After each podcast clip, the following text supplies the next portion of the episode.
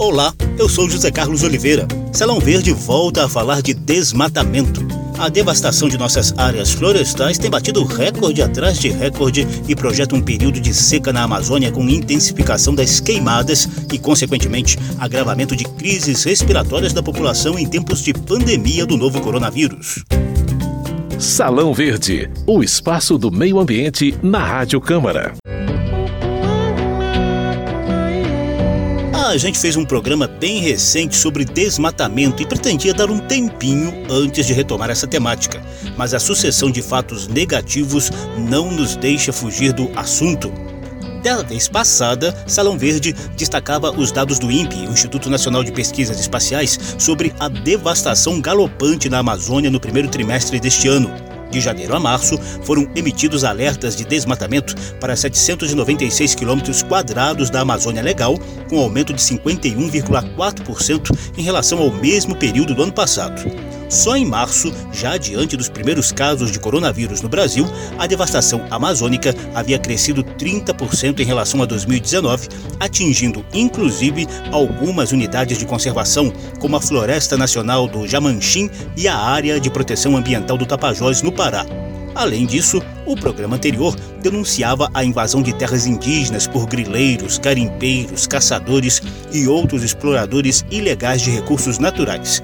Salão Verde volta a falar de desmatamento, sobretudo por causa dessa matéria feita pela jornalista Silvia Munhato aqui na Rádio Câmara e emissoras parceiras. Especialistas em meio ambiente estimam que o desmatamento na Amazônia atinja 15 mil quilômetros quadrados este ano, contra quase 10 mil de 2019. Eles foram praticamente unânimes em condenar a falta de ação do governo federal frente ao problema, em encontro virtual da Frente Parlamentar Ambientalista do Congresso Nacional. O deputado Rodrigo Agostinho, do PSB de São Paulo, um dos coordenadores da frente, sugeriu que o grupo atue agora diretamente com os estados, na busca de soluções. Se a gente não tem uma uma ação mais forte por parte do governo federal. Uma estratégia importantíssima é trabalhar com os estados, criar constrangimento dos municípios que são os líderes aí de desmatamento, desse ranking do terror. Sueli Vaz, do Observatório do Clima e ex-presidente do IBAMA, disse que as operações de garantia da lei e da ordem que vêm sendo conduzidas pelo Conselho da Amazônia, sob o comando do vice-presidente da República, Hamilton Mourão, não servem para o controle do desmatamento. Segundo ela, são operações de força que acabam sendo apenas temporárias. Você não vai para campo para resolver uma serraria, duas serrarias. Você vai para campo para desestruturar uma cadeia de ilícitos ambientais naquela região. Isso impõe planejamento prévio, às vezes de meses, para as grandes operações. Sueli afirmou que dois meses dessas operações militares na Amazônia custam mesmo que o salário anual de mil fiscais do Ibama. Ela também criticou casos recentes de funcionários que foram repreendidos por atuar na fiscalização em campo. O desmatamento na Amazônia já foi de menos de 5 mil quilômetros quadrados em 2012. Beto Veríssimo, da consultoria Amazon, afirmou que do total de 80 milhões de hectares já desmatados da floresta original, ou 20% do total, 30% estão abandonados e 60% são subutilizados. Tasso Azevedo, do MAP Biomas Alerta, apresentou os dados do primeiro relatório anual de desmatamento no Brasil, feito para o ano de 2019. O relatório reúne dados de três fontes com imagens de alta qualidade e gera laudos detalhados dos casos de desmatamento. Dessa forma, a organização conseguiu gerar 56 mil laudos em 2019, contra mil do ano anterior. Todos os estados registraram desmatamentos ilegais em 1.734 municípios. O estado do Pará é o maior em quantidade de casos e em área. Tasso Azevedo afirma que é possível identificar 75% dos responsáveis pelos desmatamentos. Acho que a área desmatada do Brasil é mesmo subestimada, porque pode ser que existam desmatamentos que a gente não capturou, Ainda assim, ela é de longe a maior área desmatada em qualquer país no mundo. O segundo país com maior área desmatada tem menos da metade da área desmatada do Brasil, que é o Congo, na África. Tasso Azevedo pediu ajuda aos parlamentares para que os laudos gerados pela organização sejam investigados pelo setor público. Pelos dados do MAP Biomas, o desmatamento no país atingiu mais de 12 mil quilômetros quadrados em 2019, um total equivalente a oito vezes a cidade de São Paulo. Da Rádio Câmara de Brasília, Silvia Minhato. A partir de agora, Salão Verde vai mergulhar um pouco mais nos detalhes desse encontro da Frente Parlamentar Ambientalista, que reuniu deputados, senadores e representantes de ONGs ambientalistas. Como disse a jornalista Silvia Munhato, o aumento do desmatamento tem sido registrado em todos os estados e, consequentemente, em todos os biomas brasileiros. Mas a Amazônia gera muita preocupação, principalmente por causa da dinâmica de devastação florestal verificada nos sete estados da região norte e em partes do Maranhão e do Mato Grosso, que formam a chamada Amazônia Legal. Essa dinâmica vem sendo estudada pelo Amazon, Instituto do Homem e Meio Ambiente da Amazônia.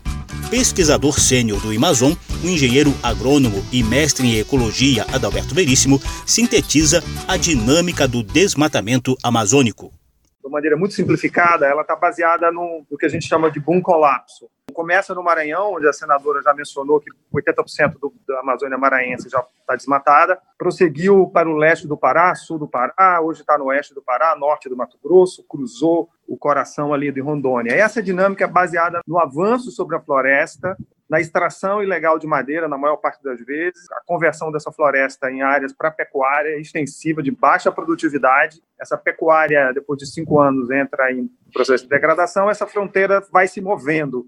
Durante um período relativamente pequeno, você cria ali uma economia que dá a impressão de prosperidade, que a gente chama de boom, mas depois que os recursos naturais são exauridos, você tem de fato uma queda no emprego, no, no tributo e tal, e aí você vai ficando municípios fantasmas, que dependem de transferências de fundo de participação dos municípios, e essa fronteira vai se movendo toda vez que o governo, que o legislativo flexibiliza regras de grilagem, medidas provisórias, etc., que facilitam esse processo, essa onda só cresce ou a gente desativa esse mecanismo de um colapso, ou ele vai varrendo a Amazônia e levando uma situação que muitos cientistas temem que vire um ponto do não retorno, que a floresta entra no processo irreversível de savanização.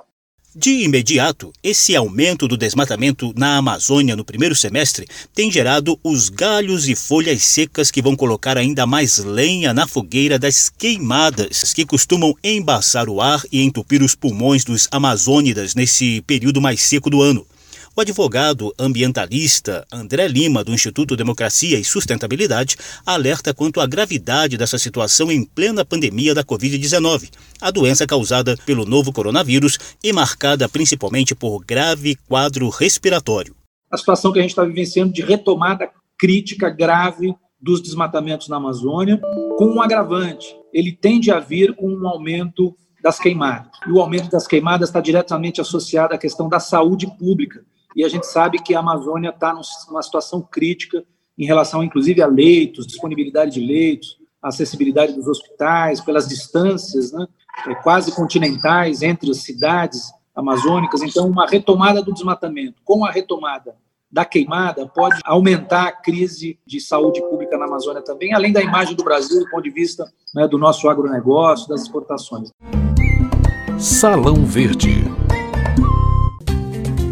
A gente iniciou o programa com a notícia de recorde de 10 mil quilômetros quadrados de desmatamento na Amazônia em 2019 e perspectiva sombria de 15 mil quilômetros quadrados neste ano. Mas como são feitas essa medida de 2019 e essa projeção para 2020? É o que você vai saber no próximo quadro do Salão Verde. Geológicas. Novidades e curiosidades sobre a dinâmica do planeta e da natureza. Geológicas.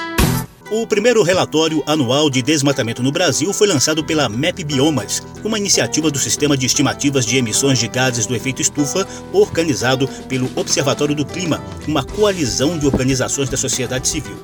Do MEP Biomas fazem parte pesquisadores de ONGs, empresas de tecnologia e universidades, como a Universidade Federal do Rio Grande do Sul e a Universidade Estadual de Feira de Santana, na Bahia, na audiência com a Frente Parlamentar Ambientalista, o idealizador do MAP Biomas, Tasso Azevedo, que é engenheiro florestal, explicou as bases desse estudo sobre o desmatamento no Brasil. Eu participo dessa iniciativa, coordeno essa iniciativa chamada Map Biomas, que ela é formada por universidades, empresas de tecnologia e ONGs. A gente se dedica a entender como funciona as mudanças de uso do solo do Brasil. O que acontece quando você desmata, quando você é, tem uma atividade de mineração, qualquer tipo de atividade de uso do solo e como acontece isso no Brasil. E a gente faz isso monitorando cada quadrado, cada pedacinho de 30 por 30 metros do Brasil, em 9 bilhões de pedacinhos, e cada pedacinho desse a gente acompanha a história do que acontece ao longo dos anos. Isso viabiliza uma plataforma pública, aberta, que é uma espécie de uma máquina do tempo que conta a história do, do uso do solo do Brasil desde 85 até os, os anos atuais. E ela permite, essa plataforma permite você não só enxergar essa mudança de uso do solo ao longo dos anos, e permite você fazer isso para qualquer município, estado, etc., ao longo do país. E ela permite também você enxergar as diferenças, o que foi que mudou ao longo do tempo no país. Com base nessa experiência, a gente criou um projeto novo que está é, rodando desde o ano passado, montado para a gente apoiar o combate ao desmatamento e à degradação, onde a gente foca especificamente nos eventos de desmatamento captados pelos sistemas oficiais, como o, DETER, do, do INPE, mas também de outros parceiros, como o SAD do Amazon e como o, o GLAD, produzido pela Universidade de Maryland, nos Estados Unidos, em que a gente pega os alertas de desmatamento que eles detectam e a gente avalia, valida cada um desses alertas de desmatamento e a gente refina, refaz o polígono para ele representar exatamente a área que foi desmatada e provendo também uma imagem de antes e depois desse desmatamento em altíssima resolução, com 3 metros de resolução. Cada dado do alerta do desmatamento observado pelo MAP Biomas é cruzado com áreas especiais como unidades de conservação, terras indígenas, assentamentos, reservas legais e áreas de preservação permanente, a fim de caracterizar cada um desses alertas e produzir laudos específicos.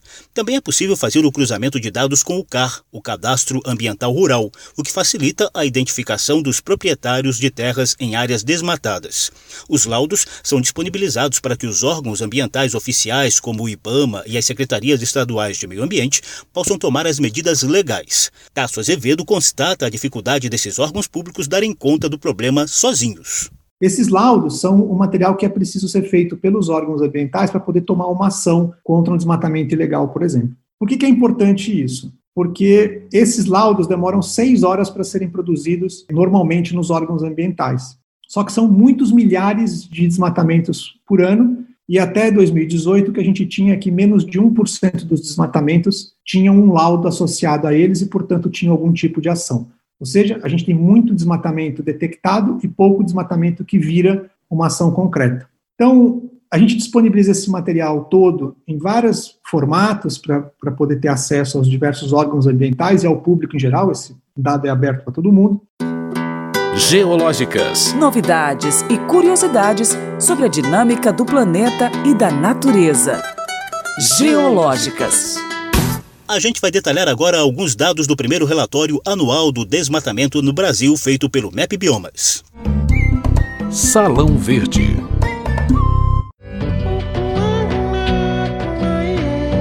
Desmatamento na Amazônia vem sendo fonte permanente de preocupação no Brasil e no mundo nas últimas décadas.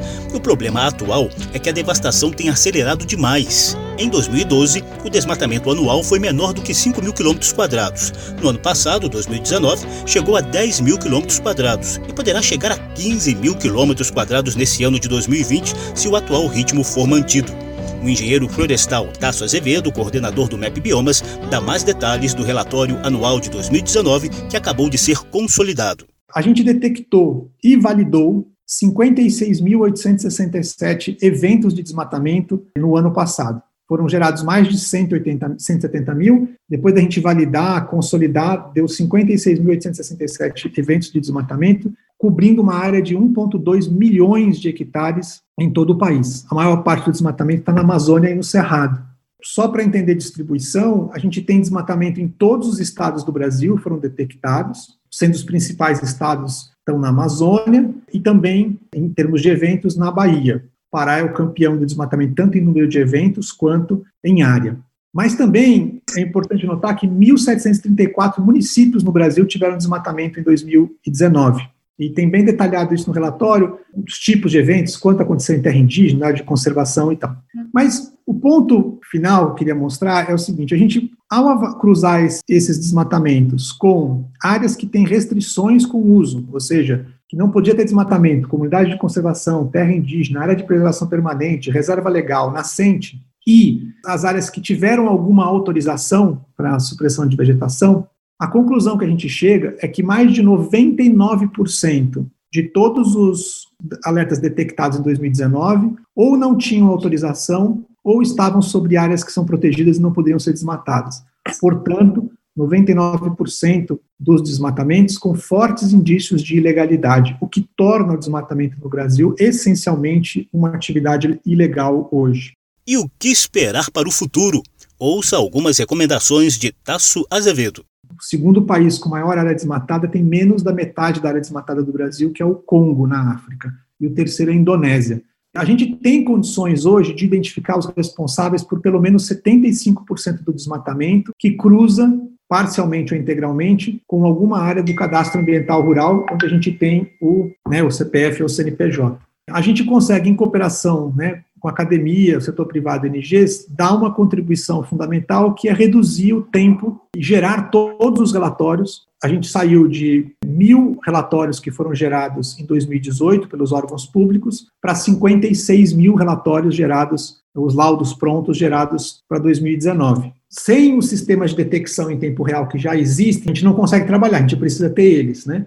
E eles precisam ser apoiados. Então, só um alerta aqui, por exemplo, o deter cerrado, que detecta o desmatamento no cerrado, ele, os recursos para ele, para o INPE poder executar ele, terminam em dezembro desse ano e não há recursos para poder continuar operando no próximo ano. Então, se tiver a oportunidade de colocar algum recurso para que o INPE consiga fazer isso, fundamental. E, e, o da Amazônia, em seguida, é o próximo que pode ter problemas. Né? E a gente depende bastante da manutenção, atualização e disponibilização das bases de dados oficiais, com, sem as quais a gente não consegue cruzar e fazer as análises. Então, como a gente vive um momento em que tem, tem várias iniciativas de fechar ou dificultar acesso à base de dados oficiais, por exemplo, do cadastro ambiental rural e outros que podem ter problemas, a gente precisa estar sempre atento para garantir que essas bases continuem abertas. E, por fim, é, em termos de recomendações, a primeira recomendação que a gente faz é de que seja cobrado, e aí tem o poder fiscalizador do Congresso, de, de cobrar dos órgãos públicos para que tenham ações relacionadas aos 56 mil laudos que foram gerados o ano passado e que estão disponíveis para os órgãos públicos. A segunda é, recomendação, e que é muito importante para esse ano,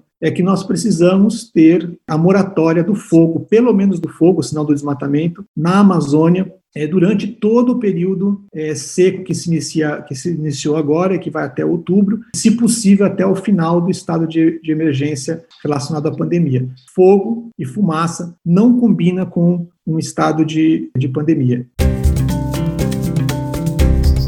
Só para esclarecer, a moratória do fogo, citada pelo engenheiro florestal Tássio Azevedo, geralmente ocorre entre setembro e outubro e é marcada pela proibição do uso de queimadas durante a estação seca da Amazônia, no Cerrado e no Pantanal.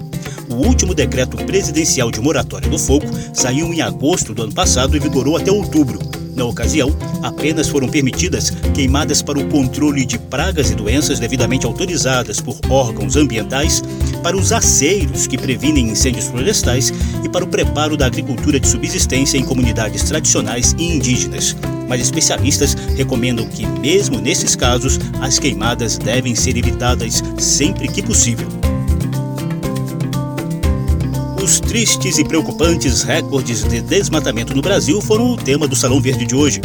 Programa teve produção de Lucélia Cristina, edição e apresentação de José Carlos Oliveira. Se você quiser ouvir de novo essa e as edições anteriores, basta visitar a página da Rádio Câmara na internet e nas redes sociais e procurar por Salão Verde. O programa também está disponível em podcast. Obrigado pela atenção. Tchau. Salão Verde, o espaço do meio ambiente na Rádio Câmara.